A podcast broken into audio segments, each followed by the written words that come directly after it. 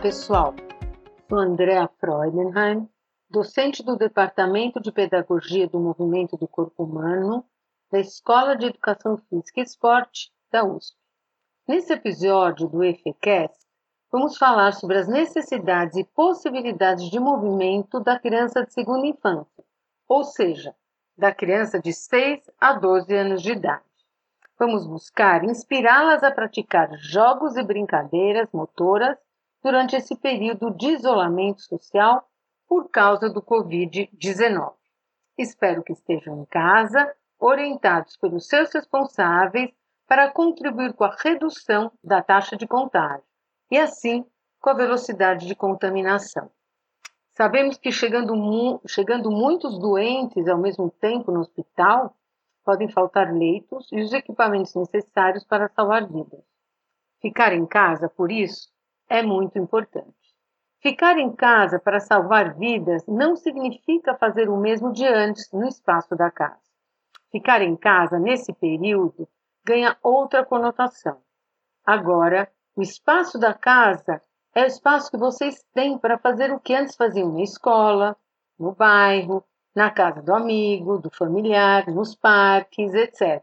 Ou seja, tudo significa estar ativo, estudando interagindo, aprendendo, movimentando, exercitando-se, tudo em casa. Mas sendo o EFECast, esse, neste episódio, vamos focar no movimentar-se da criança em casa. Prezados jovens e responsáveis pelas crianças, é preciso que entendam que a infância está associada à necessidade de movimentar-se, aos desafios relacionados ao movimento.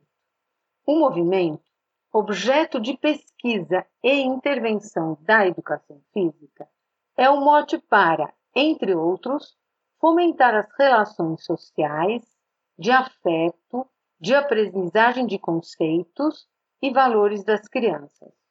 Jogando queimada, por exemplo, as crianças podem aprender a importância do respeito às regras, respeito aos colegas e a si mesmas, a cuidar da quadra, da bola. Podem também aprender a arriscar-se, além, é claro, de aprender habilidades motoras, como receber e arremessar uma bola, esquivar-se, saltar, deslocar-se em diferentes direções, entre outros. O movimento é, em grande parte, o meio pelo qual a criança de segunda infância se relaciona no mundo. Em época de isolamento social, não é diferente. Continua a existir a necessidade por parte da criança de praticar atividade física. Todos os ouvintes aqui conhecem essa necessidade. Se adultos, podem remeter à sua infância e, sem muito esforço, irão se lembrar do prazer nos jogos e brincadeiras nas peladas, nas queimadas, nas corridas que disputavam nessa época. De forma geral, o movimentar-se promove bem-estar e qualidade de vida a todas as pessoas. No caso do adulto e do idoso, a prática de atividade física se dá visando a prevenção de doenças crônico-degenerativas. Preciso caminhar para manter minha saúde. Preciso fazer exercícios, como bem colocado pelo professor Flávio Bastos no cast sobre idosos. Mas, no caso da criança, o movimentar-se se dá pelo prazer que proporciona. Prazer de pertencer a um grupo, enturmar-se, ter a sensação de sucesso, de experimentação, de esforço, e de superação. Essas sensações podem ser mais facilmente alcançadas quando a criança dessa faixa etária participa de atividades em grupo, mas elas também podem ser alcançadas em outras situações. Essa capacidade de alcançar um mesmo objetivo via diferentes meios, denominada de equivalência motora pelo professor Hebb, é segundo Tani, o que possibilita ao praticante a escolha daquela atividade física mais adequada às suas condições, preferências e necessidades pessoais. Assim sendo, a criança, mesmo em condições restritas, pode ter certa liberdade para escolher das atividades possíveis de serem praticadas aquelas de que mais gosta. Claro, ela pode escolher, mas desde que conheça as possibilidades. E dois, desde que os responsáveis permitam e, de preferência, a estimulem a prática de atividades físicas. Trataremos dessas duas condições, ou seja, sobre a gama de possibilidades e sobre a permissão e estímulo por parte dos responsáveis. Sobre a gama de possibilidades, as habilidades motoras básicas podem ser classificadas como sendo de estabilização, locomoção e manipulação. Habilidades de estabilização envolvem mover-se para obter ou manter o equilíbrio contra a força da gravidade. Por exemplo, girar, flexionar o tronco, manter-se em posição invertida, né, aquela parada de cabeça, entre outros. Habilidade de locomoção envolve movimentos de mudança na localização do corpo. Então, por exemplo, caminhar, correr, saltar, saltitar e assim por diante. Habilidade de manipulação envolve, como o nome diz, manipulação de objetos, como em tarefas de receber, passar, chutar uma bola e arremessar um disco. As combinações das habilidades básicas podem envolver habilidades de uma mesma classe, por exemplo, receber e arremessar, ambas manipulativas, ou de classes diferentes, por exemplo, correr, que é de locomoção, e chutar, que é de manipulação. Ainda, as grandes categorias de movimento que constituem a cultura do movimento da educação física são exercício, ginástica, também chamado por alguns, o jogo, o esporte, a luta, autotestagem, também conhecido por alguns como atividade de aventura, atividades rítmicas e ou dança. Então, me acompanhe. Cruzando as classes de habilidades motoras básicas, locomoção, estabilização e manipulação, e suas combinações, com as categorias de movimento, ginástica, jogo, esporte, luta, etc., pode-se ter uma noção da gama enorme de possibilidades de práticas motoras existentes. Por exemplo, o arremesso, que é de manipulação, pode ser praticado no contexto de um jogo, de um jogo de queimada, por exemplo no contexto da autotestagem, visando acertar o centro de um alvo. No contexto da atividade rítmica, quando a criança arremessar a bola de acordo com o ritmo cantado, por exemplo, Escravos de Jó, e assim por diante. Conhecer esse quadro, ou seja, a gama de possibilidades que resulta da associação entre classes de movimentos, suas combinações e categorias de movimento, nesse período de isolamento social, pode favorecer a criança a ter certa liberdade para escolher entre as alternativas possíveis aquelas atividades de que mais gosta. Está claro que, no momento, a prática do esporte e do jogo, que envolvem equipes, está prejudicada em função do isolamento social. Mas, em contraposição, no caso de crianças de segunda infância, pode-se estimular as atividades lúdicas que sejam rítmicas, de dança, e de autotestagem, também denominadas de aventura, por exemplo, pois estas podem ser realizadas sim, individualmente, em espaços reduzidos e adaptados.